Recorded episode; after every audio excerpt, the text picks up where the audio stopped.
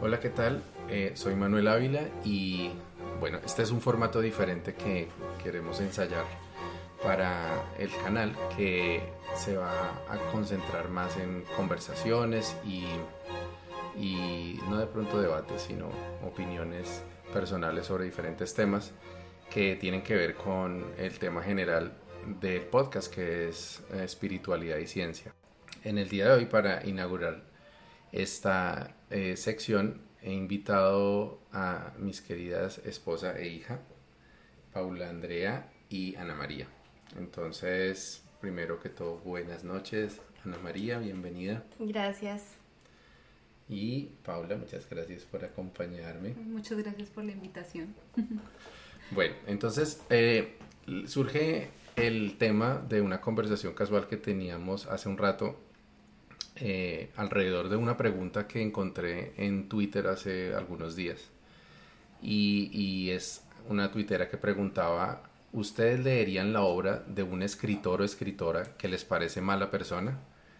Y me pareció interesante porque eh, habíamos estado conversando acerca de esto y, en realidad no lo tengo muy claro.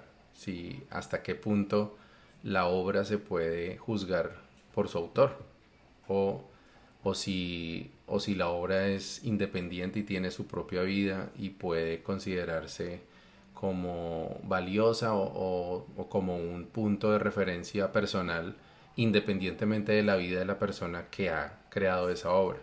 Y pues sabemos que hay casos en muchos ámbitos, no solamente en temas espirituales, sino en el mundo del arte, por ejemplo, que, decíamos que mm, Woody Allen, por ejemplo, es famoso por, bueno, por muchas polémicas que ha habido alrededor de su vida personal, y, esto ha hecho que muchas personas decidan no ver sus obras, por ejemplo.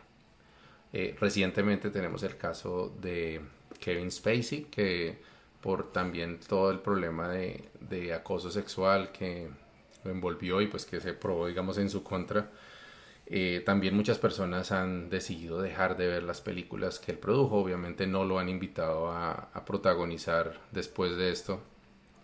Bueno, Harvey Weinstein, que es un caso diferente un poco porque él eh, más que todo ha sido productor de cine, entonces digamos que las obras, aunque él ha tenido también, ha dirigido algunas obras, pero pues en la mayoría él ha sido es quien pone el dinero y quien se encarga de la producción.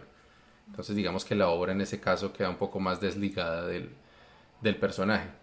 Pero para empezar la conversación, la primera pregunta que yo les quiero hacer a Ana María y a Paula es, si han tenido un ídolo o una persona influyente con su obra y que se haya derrumbado, que por alguna razón o que se haya conocido temas personales que hayan hecho que ya no lo vean como, digamos, una persona tan, eh, digámoslo, eh, correcta como antes creían y bueno, ¿qué ocurrió con, con esa persona o qué ocurrió con que les hiciera cambiar su opinión? Ana María. Pues eh, en general no, no he tenido muchos ídolos así o personas que haya pues seguido al punto de em, como de, considerar su obra como pues determinante en mis decisiones y en mi vida pero eh, una persona que sí me viene a la mente es por ejemplo eh, el abuelo Suagawa Em, en algún momento en los... Pero tienes que contarnos quién es el abuelo Zagagua porque no, no todos los que escuchan este podcast van a saber de quién hablas. Sí, bueno, el abuelo Zagagua es un abuelo de la comunidad eh, muisca eh, de Bogotá. Eh, no sabría específicamente cómo, cómo, cómo escribir el grupo en general, pero básicamente un sabedor, un em, pues una persona que tiene conocimiento de, de, la, de esta cultura eh, y sobre todo pues que en su momento fue guía espiritual de muchas personas. Eh, en un principio, pues cuando lo conocí, cuando me senté en, sus círculos de palabra, cuando, cuando escuché lo que él compartía, pues, em, pues no sé, lo, lo, encontré muy, muy interesante, eh, muy como una puerta hacia lo que era el, el mundo espiritual, como lo conciben eh, los indígenas eh, de, este, de este grupo. Y sobre todo, em, pues muy significativo porque aprendí bastante sobre la cultura, sobre, tomé muchas como sus enseñanzas en mi vida personal. Luego, luego sí hubo momentos en los que pues ya conociéndolo más como persona, pues él fue bastante cercano a nuestra familia conociendo como, em, como su forma de llevar su vida y cosas que contradecían un poco eh, lo que él quería enseñar, pues fue, no lo considero tanto como que se derrumbó, porque siento que esa palabra es muy como que me haya decepcionado o que ya desde ese momento como que me, cambió la vida. Pero, pero sí me puso a pensar que hay, hay momentos en los que uno como que escucha lo que dice una persona que uno admira en general, lo que uno, en la que uno cree, sin realmente sentarse a analizar si uno cree lo que esa persona está diciendo porque realmente le haya sentido y porque lo, uno lo analiza y, y no se trata, trata de apropiarlo de la manera más, de la mejor manera para uno o solamente porque esa persona es una persona que uno admira. O sea, digo que, que ese es el punto que me hizo a mí pensar más bien que en adelante las personas que yo fuera a, escuchar, a leer, a, aprender de ellas, fuera, o sea, tomara, tomara un criterio para, para aprender de ellas, más no solo creer directamente lo que me decía esa persona, porque yo creo que es, o creyera que, que es la persona que tiene la verdad, no sé. Pero, pero bueno, espera, espera, un momento porque me perdí un poquito, o sea, ¿Tú consideras que esta, bueno, esta persona, pues la veías como alguien que, bueno, el abuelo abogado porque también yo lo conocí obviamente, pero lo veías como alguien cuyas enseñanzas eran muy valiosas y aplicables a tu vida y, y bueno, de, de un provecho, ¿no?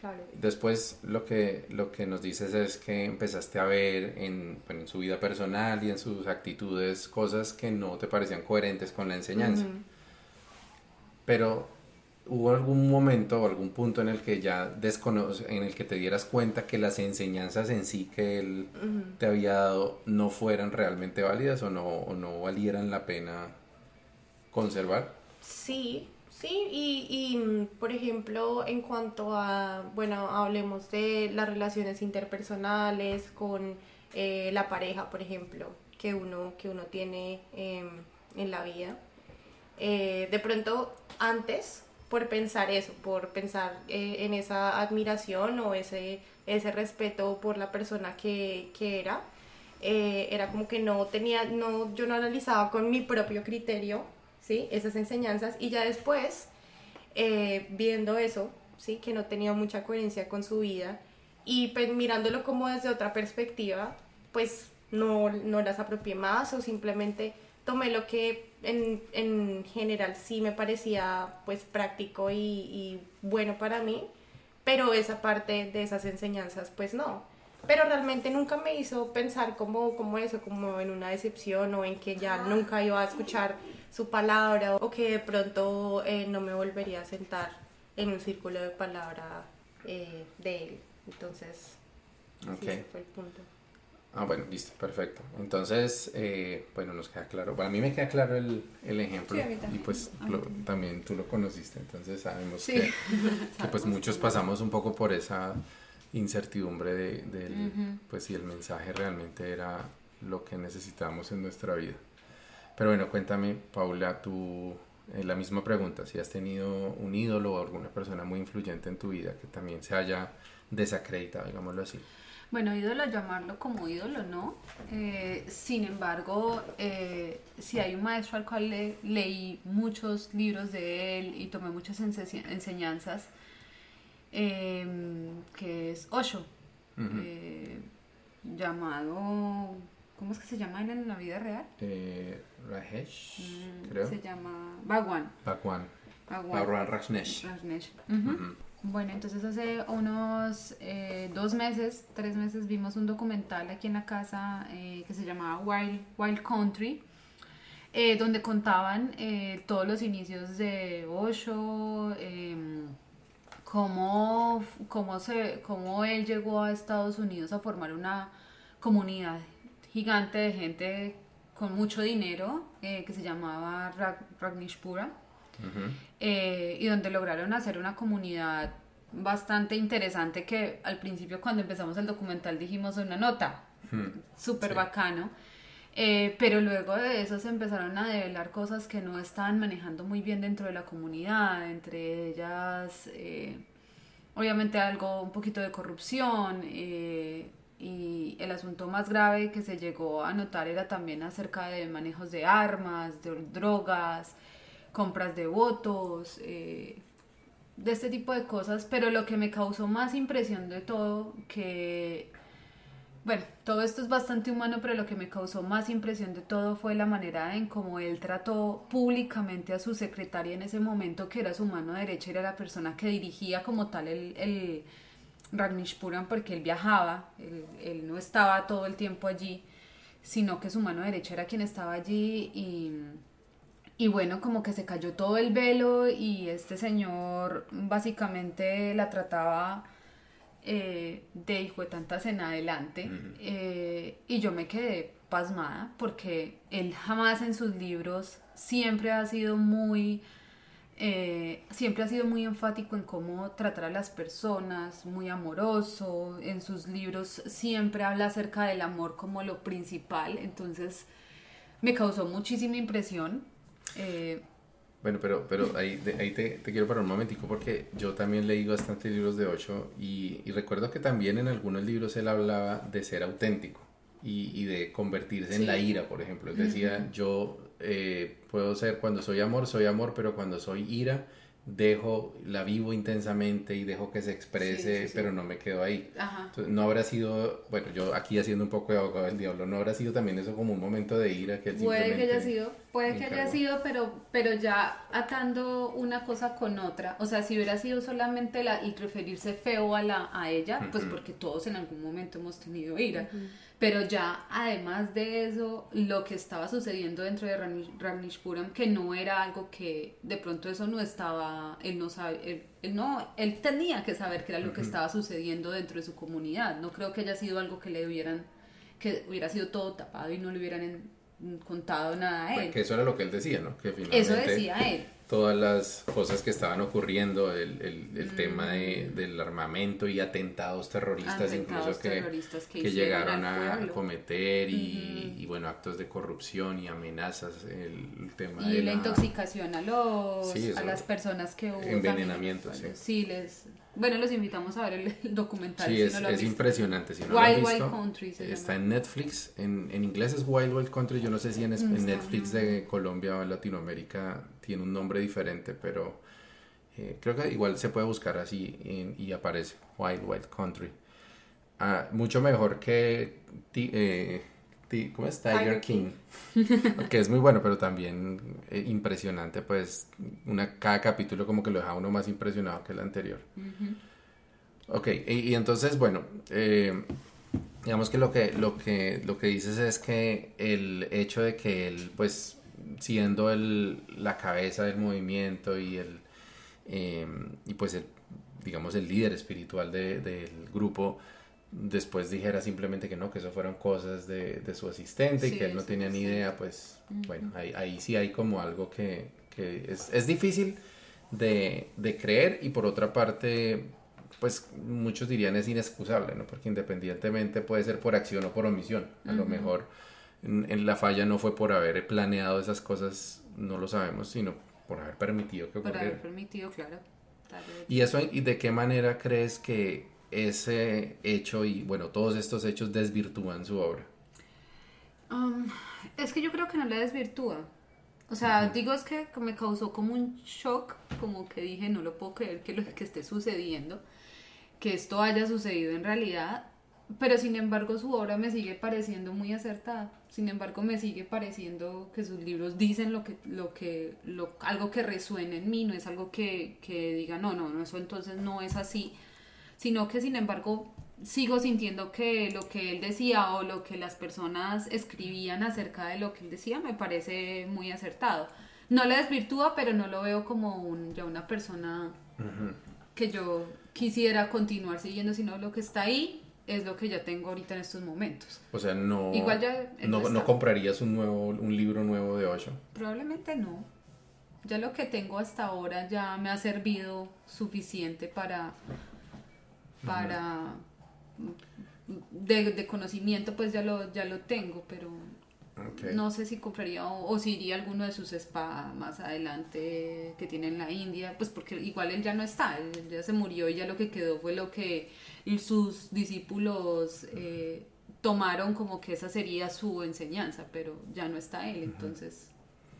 En- Entonces, bueno, volviendo a Anita con el ejemplo del abuelo Suagagua, eh, en tu caso, eh, como para aclarar ese punto de, su obra, pues el abuelo Suagagua no ha escrito libros, pero él, digamos que nos compartió muchas enseñanzas y, bueno, hay, conferencias que por ahí quedaron. Y ¿Volverías a ella si tuvieras, por ejemplo, la oportunidad de escuchar sus, sus conferencias o de participar en un taller? ¿Asistirías? Pues yo creo que depende, depende mucho del tema. Probablemente si el tema es sexualidad y relaciones eh, de pareja, creo que no. Pero en, por otra parte, como no, no era eso de lo único de lo que él hablaba y compartía, sino de medicina ancestral, de, em, bueno, pues como, ¿qué se diría? Como enseñanzas más como, como de, la, de la cultura indígena que se pueden aplicar a la vida, ¿sí? De cómo eh, conocerse a sí mismo, eh, no sé, más, más por ese lado, pienso que sí. Y pues siento que no, no, no demerito para nada esa parte de, de su obra porque a la final ha sido el conocimiento que él ha construido y también eh, pienso que es un conocimiento válido para mí. Entonces, si, si fuera más esa parte, la, la tomaría y pues me sentaría a escuchar y, y ver qué tiene para compartir sin ningún prejuicio como tal. Vale. Esto me, me recuerda a una frase que escuché alguna vez de un taita que decía, no haga lo que yo hago, haga lo que yo le digo. Eh, eso pues lo interpreto como que eh, puede que mi vida no refleje lo que yo enseño, pero lo que enseño es bueno. Entonces les quisiera preguntar qué opinan de esa frase, si están de acuerdo. Entonces sigamos con Fabrice. Es que, es que yo creo que así deberían ser, así debería ser todo, ¿no? Porque es que creo que también aferrarnos a personas que a la final son humanas, que cometen errores, eh, sí, o sea, no los, no, no los endiosemos, son, son personas que están viviendo lo mismo que estamos viviendo nosotros, que tienen un conocimiento distinto por sus experiencias, eh, no sé, por porque han leído mucho o porque en algunas ocasiones también eh, han tenido la oportunidad de tener como algunas experiencias que les han hecho ver la vida de una manera distinta y, esas, y de esos que comparten, no significa que no cometan errores ni que no tengan eh, tampoco defectos. Entonces, pues a mí me parece razonable. ¿Y, y confiarías en una persona que pues da unas enseñanzas pero que en su vida no refleje esas mismas enseñanzas? Dependiendo del tipo de enseñanzas. Por ejemplo, si hay una persona que dice, eh, no robe, pero veo a la persona robando, pues yo diría, digo, o sea, yo sé porque por ética, por ética, por mis valores no lo haría, pero pues sí pensaría mucho en qué duda- eh, pensaría qué es lo que está haciendo esa persona. Pero mm, también dependiendo del, del tipo de, de consejo y si resuena conmigo lo que, lo que la persona está diciendo. Mm, ¿No? De acuerdo. ¿Y tú qué opinas, Ani? Pues yo pienso que por un lado es muy sensato de parte de ese taita porque él mismo está reconociendo que a la final lo que hace no va muy de acuerdo con lo que él predica o lo que él enseña. Entonces por ese lado me parece bien porque hace que la gente también como que caiga en cuenta de, de eso. Pero lo que sí no, sí no estoy tan de acuerdo em, con digamos el, el tono de la frase o la parte de como que haga lo que yo le digo porque a la final es muy como muy pues prácticamente como un se vuelve un poquito dogmático dogmático sí como como como sí como que prácticamente lo que está haciendo es imponiéndome lo que yo debería hacer como lo haría un papá o pues cuando uno cuando uno es niño.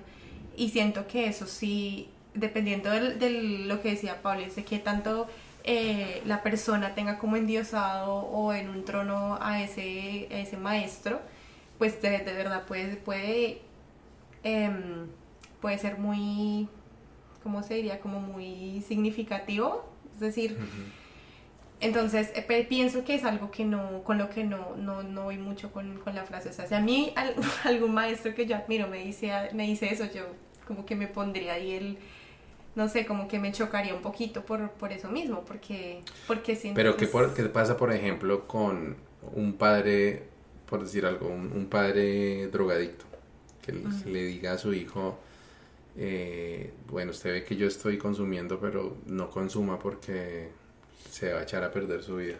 Por otro lado, eso ya es diferente, o sea, siento que el, el las palabras y todo cambian como el, el, sentido de lo que, de lo que quiere decir. Y, y por otro lado, también me lleva a pensar que, que, otra forma en la que nosotros podemos aprender de esos maestros en general de cualquier persona es a partir también del mal ejemplo. O sea, eh, yo recuerdo mucho que eh, un exnovio me decía, es que yo sé que mi papá no, no, fue bueno conmigo, yo sé que él ha estado ausente mm, en prácticamente toda mi vida pero, pero eso me sirve a mi ejemplo para no hacer lo mismo cuando yo tenga mis hijos. Y probablemente si no lo hubiera visto en él y no hubiera pasado por esa experiencia, no lo tendría tan claro y no me nacería tanto ser mucho mejor y aprender qué es lo que no voy a hacer. Entonces... Es que el mal ejemplo también enseña, ¿no? Tiene ese lado positivo. Eso es, eso, es, la parte positiva del mal ejemplo. El problema es discernir cuando hay mal ejemplo, porque uno se da cuenta que, hay mal, e, que es un mal ejemplo cuando ha aprendido la lección en otra parte, pero muchas veces eh, las personas que están siguiendo a, un líder, bueno, estamos hablando de líderes espirituales, pero también hemos hablado de, de, un guía dentro de la familia, eh, normalmente no, no, no saben qué es, o digamos han aprendido ese juicio de valor de lo que es bueno y lo que es malo de, ese, de esa persona a la que siguen. Entonces sí habría un peligro inherente en en que haya líderes espirituales o guías que no sean coherentes con su mensaje, ¿no? Desde ese punto de vista. Claro, claro, claro que sí. Es que, es que mm, yo creo que el, el asunto ahí especial es no endiosar a las personas, no endiosar a los maestros. O no llamarlos, yo no sé si llamarlos hasta maestros es algo, algo bueno, ellos son simplemente personas que están que tienen un poquito más de conocimiento que uno, pero digamos en la vida diaria que le digan a uno cómo vivir eh, o cómo hacer ciertas cosas. Pero la pregunta que te haría es, ¿tú comprarías el, un libro de alguien que apenas sea un poquito más evolucionado que tú? Obviamente que no, obviamente no. Bueno, de pronto lo haría por apoyar a la persona si es un amigo cercano. Sí, sí. O tu esposo. escuchando los podcasts de mi esposo, claro que sí, los, hasta los compraría en el Apple Store. Pero, pero, eh, pero sí, es que no, creo que es quitarle más bien el valor eh, de pronto a las, no, no llamarlos como tal maestros, es que no sé, me parece que es que maestro es una persona que de verdad tiene el conocimiento. Eh, ese, ese, es un punto bien importante. No una opinión personal, pues una opinión personal es distinta. Como más manera de sí, no, no sé. Y, y, se puede tener una, un punto de vista objetivo cuando se habla de, de espiritualidad o de, o de, comportamiento humano. Porque ustedes saben que, que este canal justamente pues lo, lo hice con la idea de compartir temas de espiritualidad y ciencia, ¿no? porque hay muchos paralelos, pero también hay muchas diferencias. Y uno de los puntos de divergencia es que en la ciencia eh, partimos de que hay, sí hay una realidad objetiva que queremos descubrir. La gravedad, el, eh, digamos, los, las leyes físicas, las leyes de la cuántica, eso, eso existe. Lo único es que tenemos que descubrirlo y bueno, en ese camino estamos. Y ahí no importa mucho la vida personal del, del científico, porque pues si el científico es eh, maltratador o si es, eh, bueno, no sé, que sea mentiroso, lo que sea en, en, las, en, los asuntos personales. No está bien, pero tampoco está Claro, no, no está bien, pero, pero eso no le va a afectar siempre y cuando mantenga la práctica del método científico. y sea riguroso en sus resultados, por ejemplo. De hecho, las historias de, de personas que no fueron nada ejemplares en la ciencia abundan. De Johannes Kepler, por ejemplo, se, se decía que era un tipo eh, orgulloso y, y egocéntrico. Eh, pero más que Kepler había un, una persona con la que él trabajó, que fue el ahorita no recuerdo bien el nombre, pero eh, fue quien tomó las medidas, era un experto en tomar las medidas y este sí era millonario, y, pero también era eh, muy... era un tipo que no era nada ejemplar, pero eso no importa porque finalmente sus medidas eran objetivas. El tema con la espiritualidad es que en la espiritualidad no hay verdades absolutas. Es más, no, no hablemos ni siquiera de espiritualidad, es que hablando simplemente de digamos, de ciencias sociales, de ciencias sociológicas o humanas, en humanidades, pues, lo que hay son diferentes aproximaciones o diferentes em, teorías y diferentes eh, estrategias. Entonces, claro, ahí, ahí creo que sí hay una relación más directa, ¿no? Porque... Claro, te interrumpo ahí porque es que eh, en la, tanto en, en la espiritualidad vemos esa parte donde donde también están los llamados coach, que te enseñan cómo vivir, que cómo mm, llamar prosperidad a tu vida, cómo ser feliz, cómo enfrentar tus miedos. Entonces uno dice, bueno, pues tú estás ofreciendo algo eh, en lo que promueves lo ideal y lo que yo pensaría es que esa persona se le vea pues que, le está yendo bien. Si está un coach que habla de prosperidad y de libertad financiera de algún tipo, eh, y está vaciado, no tiene un peso, pues uno que está creyendo, o sea, uno dice, pero sé consecuente con lo que estás hablando, o sea, ¿funciona tu método o no funciona? Pues obviamente no funciona. Pues por eso yo diría que se hace el, juicio de esas personas de ese tipo. En cambio los científicos no, porque ellos simplemente prueban y muestran. ¿Funciona o no funcionó? En, en, el arte también es también aplicaría, ¿no? Porque el arte también es muy subjetivo y, y no y normalmente el arte es más para el, quien lo recibe, ¿no? El arte se define más desde el punto de vista de quien lo, de quien lo ve y quien lo estudia. Pues en últimas eh, se sabe que el artista, por ejemplo un pintor, puede crear una obra pues con una motivación muy distinta a la que terminan interpretándolo los que admiran su obra. Sin embargo, ahí creo que sí hay ciertos estándares y pues eso ya ha sido creado pues por las personas que se han dedicado a, estudiar el arte y en el, en el tema de las relaciones humanas están por ejemplo los psicólogos, los filósofos, entonces eh, creo yo que también pues eh, recientemente estuve estudiando de eh, teorías psicológicas y mm, teorías sobre la ética que muestran como, como diría yo, varias corrientes que han existido y que obviamente han sido estudiadas, han sido em, como probadas pues en, muchas personas para también como establecer pues digámoslo eh, así cuáles serían esos estándares para, para vivir, ¿sí? Cómo deberían ser los estándares de comportamiento. Y en realidad no que pienso que haya como solo un camino, solo una respuesta o solo una forma de hacer las cosas, sino hay muchas y pienso que cada persona debe tomar de todas esos, esas teorías, esos ejemplos, esas eh, experiencias lo más eh, como, como lo más equilibrado y lo más positivo para, para la vida, ¿no? Pero sí hay, sí hay, digamos, ciertos estándares ya. Bueno, pero esos eh, estándares se han creado con base en las circunstancias del entorno, porque los estándares en Occidente son muy distintos a los de Oriente y los del siglo XXI son muy diferentes a los del siglo XVIII, entonces pues digamos que su aplicación depende enteramente del contexto en el que estén. Y han ido cambiando según los años, ¿no? sí, como desarrollándose el mundo, claro. Sí, eso, es, en eso pues digamos que hay teorías y aproximaciones diferentes al comportamiento, pero pues tampoco se puede decir que haya una verdad absoluta. No, Y, bueno, y eso como pues de los temas que, que yo he tratado en, en los podcasts, ah, llevan, hasta ahora se han centrado mucho en, en, el tema de la ciencia, pero es porque poco a poco quiero ir tocando más temas de espiritualidad para marcar esa diferencia, que hay cosas que son objetivas, o sea, hay cosas que, que se pueden probar y que se pueden confirmar. Y básicamente eventualmente es todo lo que esté de, de la mente hacia afuera. O sea, todo lo que tiene que ver con, con, lo físico es para mí es como el reino de la ciencia, pero en todo lo que son temas artísticos, psicológicos, espirituales, eh, culturales, ahí creo yo que no hay verdades absolutas. Sin embargo, pienso yo que la palabra que, pues, que yo he escuchado más frecuentemente es como resonancia, ¿no? Que es si, si uno resuena con lo que cierto autor dice, pero lo que he visto, pues ahorita que mencionabas a Ocho y cuando, bueno, yo que he estudiado temas de la gnosis y, y algunos de maestros de, de la India, siempre hay un, una imagen, ¿no? un performance del autor que quiere mostrar cómo en su vida ha logrado bien sea la iluminación o la felicidad o poderes psíquicos.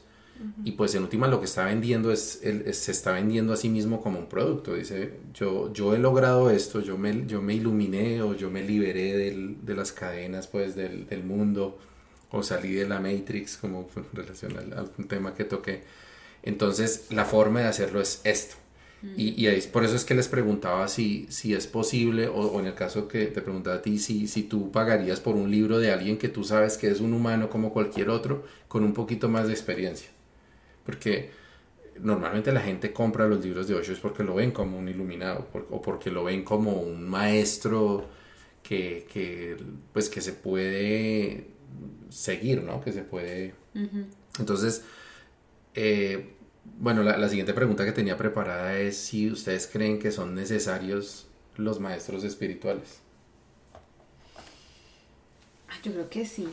Siempre van a haber personas que van a, van a ser, siempre, incluso, pues no es personas, vamos siempre a, a querer tratar de aprender de otras personas y, y, creo que los maestros espirituales son muy necesarios para ciertos momentos en la vida.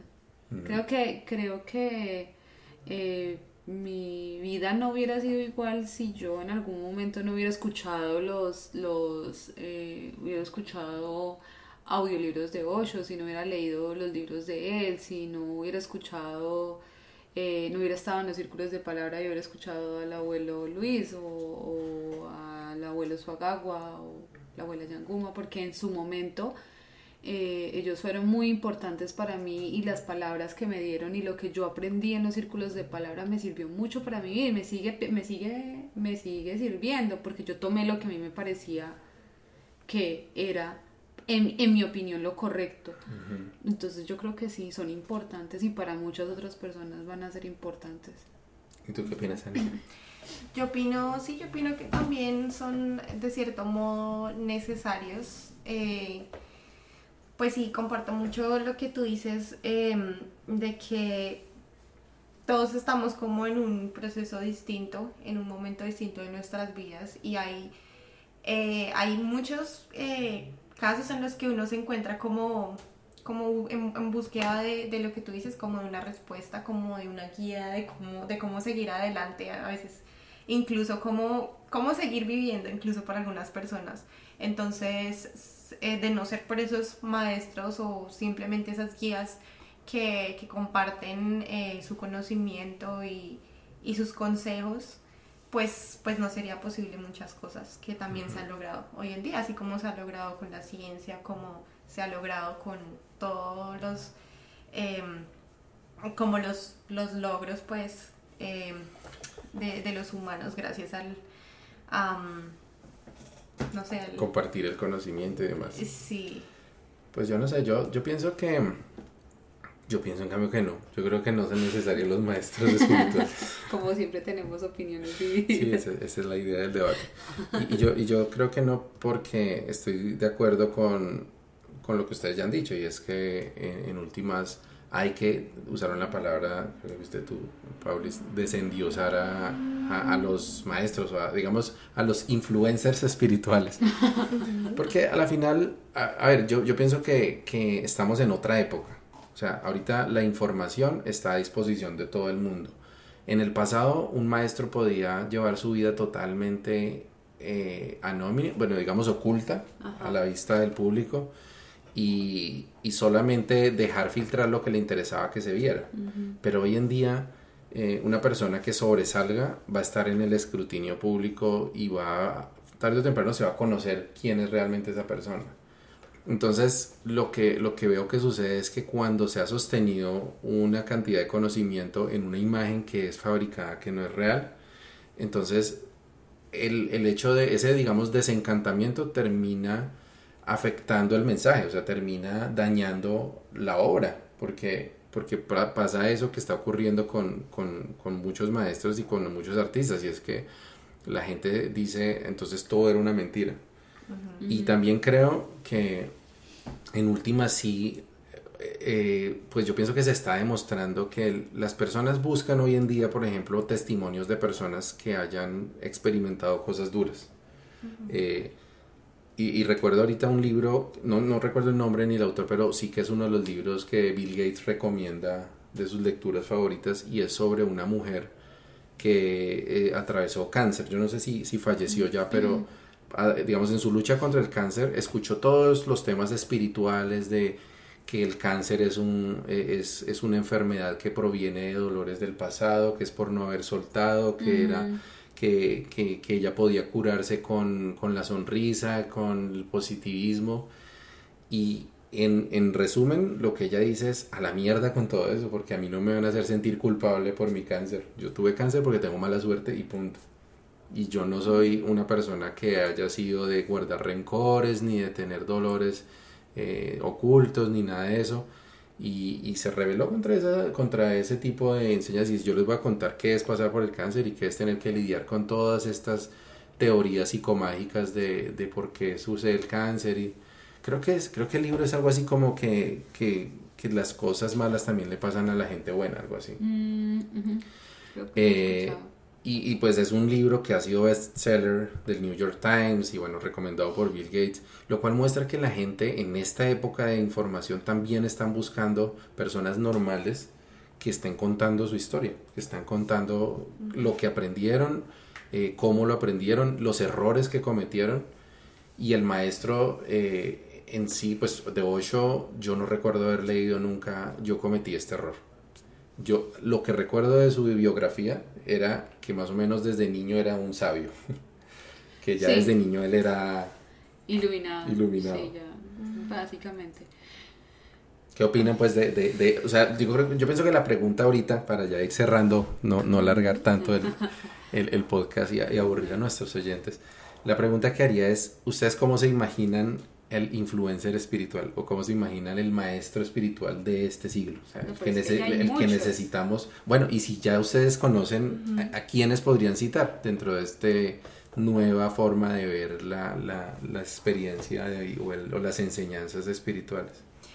Pues yo especialmente he estado siguiendo a una chica em, que es tatuadora, ella es de Manizales y ella eh, inicialmente empezó haciendo videos en YouTube en esta época en la que mm, eh, Daniel, también Daniel Samper se hizo youtuber y que criticaban mucho a los youtubers que porque hacían contenido basura y porque no enseñaban nada, nada pues práctico para la vida, nada de fundamento, sí. Y ella pues empezó a hacer videos eh, prácticamente quejándose de muchas cosas. Ella se llama Verónica Duque. y pues simplemente compartiendo su opinión de lo que ella pensaba. Ella decía, este es mi canal y yo solamente voy a hablar de lo que no me gusta en general. Y ya después se volvió, se volvió más famosa. Ella también pasó por una experiencia muy dura porque el esposo se suicidó y bueno, a raíz de muchas cosas que, que empezó a contar y, y que sufrió eh, de acoso de otro youtuber, pues como que la gente, la gente empezó a conocerla más y, y, sobre todo empezó a compartir mucho más contenido en Instagram y videos sobre, sobre eso, sobre como su filosofía de vida, lo que aprendió a raíz de todas esas experiencias y que la gente eh, a la final como que juzga mucho por la portada y no, y no se da la oportunidad de, de aprender, de aprender de personas así como tú lo dices, del, del, del, común. O sea, ella no tiene millones de seguidores ni nada, pero creo que en lo poco que la he seguido aprendió muchísimo más, probablemente muchísimo más que lo que he aprendido antes de otros maestros espirituales. Em, y siento que es muy coherente, o sea, en, en, su, en su forma de vivir. Em, es una persona que obviamente pues también ha estudiado bastante, ha leído entonces está muy bien referenciada y todo eso como que, aparte de, de que es persona que, que, ha pasado por estas experiencias y que la siento tan cercana a mí, ¿sí? Que pues incluso he compartido con ella en Instagram, entonces es, es como, como, como que he podido tomar de, de, he aprendido bastante de ella. Otra cosa muy interesante es que ella, ella es satanista, o sea, ella eh, pues como que ah, devela un poquito. Perdón, yo creo que acabamos de perder otros dos oyentes. No Perdón. No, no, no. Eh, ese es el punto, o sea, ella, ella habla de esos temas como tan sin tabú y la razón es porque, por ejemplo, en ese tema hay muchísimo, eh, pues, tal cual, eh, tabú y, y, hablan demasiadas cosas que, que, creen que en general esta gente lo único que se dedica a hacer es a sacrificar animales y ella, pues obviamente como que, que eh, devela un poquito más qué es lo que hay detrás de eso, o sea, de dónde viene, o sea, que, que hay libros escritos que no tienen nada que ver con eso em, y que básicamente son enseñanzas de cómo vivir la vida de una manera práctica, haciéndonos a nosotros eh, responsables de nuestros actos. Y eso pues obviamente es mucho más distinto a lo que nos han enseñado desde, desde pequeños, entonces poder, poder eh, leerlo yo misma, poder verlo eh, reflejado en ella como en algo muy positivo, también me ha cambiado la perspectiva y me ha hecho pensar en que pues no tengo que creer todo lo que me dicen, tanto malo como bueno, sino yo misma comprobarlo, es decir, leer, o sea, investigar, ver, ver qué hay más allá de eso y que lo que me están presentando. Ah, ok, bueno, te recomiendo el próximo episodio de mi podcast porque el tema va a ser escepticismo, okay. duda y, y, conocimiento. Bueno, ¿y, y tú cómo, cómo, te imaginas a los maestros espirituales del siglo XXI y si conoces a alguien quien, en quien confíes que te, para, para recibir sus enseñanzas? Pues más que maestros, eh, pues son más como influencers, sí, pues porque todos son influencers. Eh, y si tengo varios, yo hay, hay gente que sigo desde hace mucho tiempo y que me gusta cómo hablan. Eh, ahorita estoy escuchando otro par de podcasts. Eh, estoy escuchando a Aislinn Derbez con su podcast La magia del caos. Ella, es la hija de, Eugenio, Derbez. Eh, tiene un podcast muy interesante que se llama La magia del caos. Ella... perdón, si quieren ahorita me, me, pasan los links de los, ah, de los uh, influencers que me han comentado para ponerlos en la página. Es que sabes que hasta esa palabra influencer se me hace como charra. O sea, no me gusta tampoco. Son gente que le gusta hablar de cosas de lo que han vivido en la vida más bien en vez de llamarlos influencers, porque eso me parece que también les quita como... Ya los influencers están demasiado sobre... Sí, ya están desacreditados, sobrevalorados, es gente que ya se sabe que... Bueno, pero tú estabas contando... Entonces de, estaba hablando de, de Aislinn, ella tiene un, un podcast muy interesante que se llama La magia del caos y también tiene invitados y habla acerca como de sus experiencias de, de ella cómo empezó como su búsqueda espiritual, por qué llegó allá, eh, cómo se encontró con estos maestros. Eh, muy interesante. Eh, también tengo otra chica que se llama mm, Laura, tiene un podcast que se llama Curioseando con Laura y también habla como acerca de su vida. Ella mm, acerca de meditación, acerca de de temas varios. Eh, ahorita últimamente publicó un podcast acerca de por qué satanizar la gordura en la cuarentena mientras estamos todos encerrados y sentirnos culpables porque estamos comiendo, porque luego nos tenemos que matar haciendo ejercicio. Interesante también. Y, y pues no los llamaría maestros, los llamo gente que está como, como lo mismo que tú estás haciendo, como lo que, lo que están viviendo del, día a día, trasnochando y acostándose a las 3 de la mañana y levantándose a las 11. Pero eh, compartiendo como, como eso de la vida me parece interesante y, y... a mí me parece bonito que ese concepto de aprender de la persona común y corriente por sus experiencias de vida y no por los pergaminos que tenga para mostrar es el espíritu del círculo de palabra que, nosotros pues llevamos años practicando de una de las tradiciones de las comunidades indígenas de Colombia que pues tuvimos la oportunidad de seguir por varios años y, y se trata de eso, de, de, conversar y de escuchar lo que tiene para decir el que está sentado al lado, que no es necesariamente el taita ni el abuelo ni el sabedor, sino una persona que está, como dicen, como decimos, eh, tejiendo la palabra y que muchas veces terminaba siendo la palabra que necesitaba alguna de las personas del grupo. Eh, entonces pienso que esto que estamos viendo ahorita, todos estos hijos de la cuarentena, que son estos podcasts y estos eh, canales de YouTube que están surgiendo, eh, sobre, sobre todos estos temas, pues son un círculo de palabra grande. Aquí le, le hago la, también la cuña a mi prima Lili Santana que acaba de lanzar su podcast. Hoy me enteré que ella está en, en, este cuento también. Y, pues eh, eh, empezó también en un diálogo, en una conversación con alguien que pues eh, enseña y que a, uno puede aprender alguna cosa nueva y aparte pues de entretenerse un rato. Entonces, bueno, yo pienso que, que, hay unas conclusiones interesantes. Creo que hemos vivido el, el proceso de encantamiento y desencanto mm. con los maestros espirituales. Tendré la oportunidad de compartir algunos casos puntuales en el podcast más adelante. ¿Querías agregar algo? Sí, tú no dijiste quién es tu influencia espiritual. Ah, en estos momentos. Bueno, yo tengo mis influencers personales que, que ya pues ustedes los conocen, el, abuelo Luis Sánchez y, y Marita Echeverry.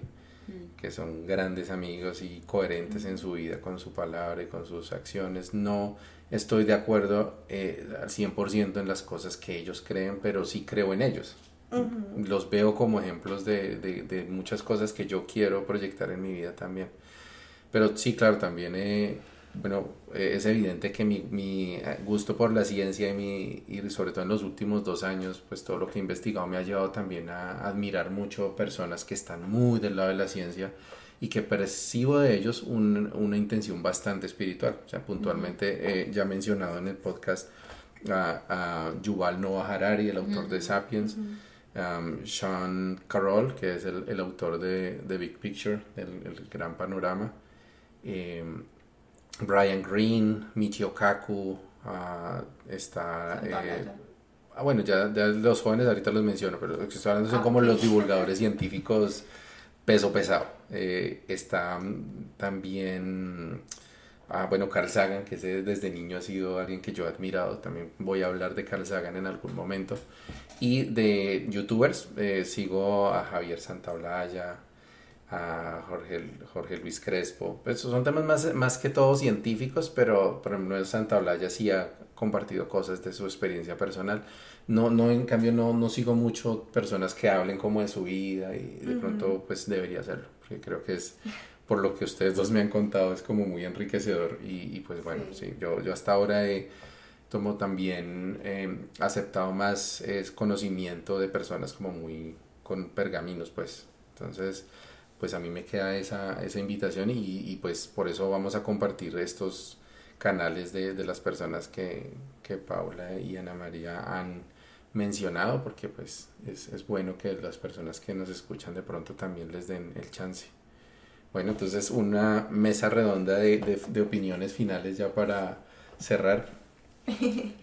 pues yo bueno, creo, pues yo creo que la conclusión que a mí me queda es, em, pues sí, que, hoy en día em, el conocimiento está abierto para todos, em, que no debemos tener miedo en, no lo digamos en creer, sino en abrirnos a, nuevos temas que no, que no hemos investigado, que no hemos leído, que no, hemos, no nos hemos dado la oportunidad de, de conocer. Y, que sí, que, que mm, pienso que el hecho de que las personas em, como que enseñen a través de su vida y a través de sus palabras es mucho más enriquecedor y más positivo que simplemente estar admirando a maestros allá arriba que son mucho más avanzados que nosotros y que algún día llegaremos a ser como ellos, sino que nosotros mismos tenemos nuestro valor y somos únicos y estamos como construyéndonos a diario a, raíz de todo esto que estamos aprendiendo y nosotros también estamos enriqueciendo a los demás. Entonces parece que es más bonito verlo así como que todos estamos más bien como en una red en la que el conocimiento es libre, el conocimiento eh, así fluye más y no sé, creo que avanzamos más como humanidad. Mm. Qué bueno. Listo, muchas gracias Anita por tus opiniones y, y, bueno, vamos a, a, a escuchar a Verónica, ¿es que se llama? Verónica, sí. Okay. Bueno, ¿y tú qué pensamientos finales para el... No, eh, pues sigo pensando lo mismo, que, eh, que simplemente pues hay, hay que vivir la vida con calma eh, y, y en el momento en que se necesita escuchar una palabra llegará en algún, de alguna manera, ya sea en forma de historia de Instagram, libro, YouTube, podcast, eh, y que más bien la invitación es a que busquemos más información real y verdadera y no nos creamos tanto los fake news o los fake influencers que nos quieren meter en la cabeza más bien como los medios. Entonces, eh, esa, esa sería como mi invitación y también algo para mí, para yo tenerlo presente. Ah, bueno, está, está muy bien. Yo pues eh, añadiría solamente que eh, todo esto que hemos comentado está, hace parte de ese reino del conocimiento interno, de la sabiduría del ser, podemos llamarlo, de, los temas de la mente y el alma. Pero eh, es en ese campo en el cual yo creo que todos tenemos algo para aportar, todos tenemos la posibilidad de agregar un granito de arena en construir estrategias que le van a servir a alguien, porque no hay un solo camino ni, ni, ni, un solo camino le sirve a todas las personas tampoco. Eh, entonces ahí es donde tenemos como todo este campo mágico para expresarnos y para eh, también investigar y, experimentar. Y bueno, como les decía, en lo que vamos a enfocar en el siguiente episodio del, del, podcast es si vamos a hablar de ciencia, entonces que sea con, con todo lo que requiere la ciencia, o sea, que no sea solamente mirando canales de YouTube y leyendo foros, sino haciendo matemática, estudiando, quemándose las pestañas, eh, debatiendo en los foros donde se debe debatir y etcétera. Entonces, eso ya lo, lo verán. Muchísimas gracias por participar, muchísimas gracias a los amigos que nos escuchan. Eh, sus opiniones son bienvenidas en el en la página tenemos ahí una zona de comentarios, entonces pueden ahí escribirnos sus opiniones.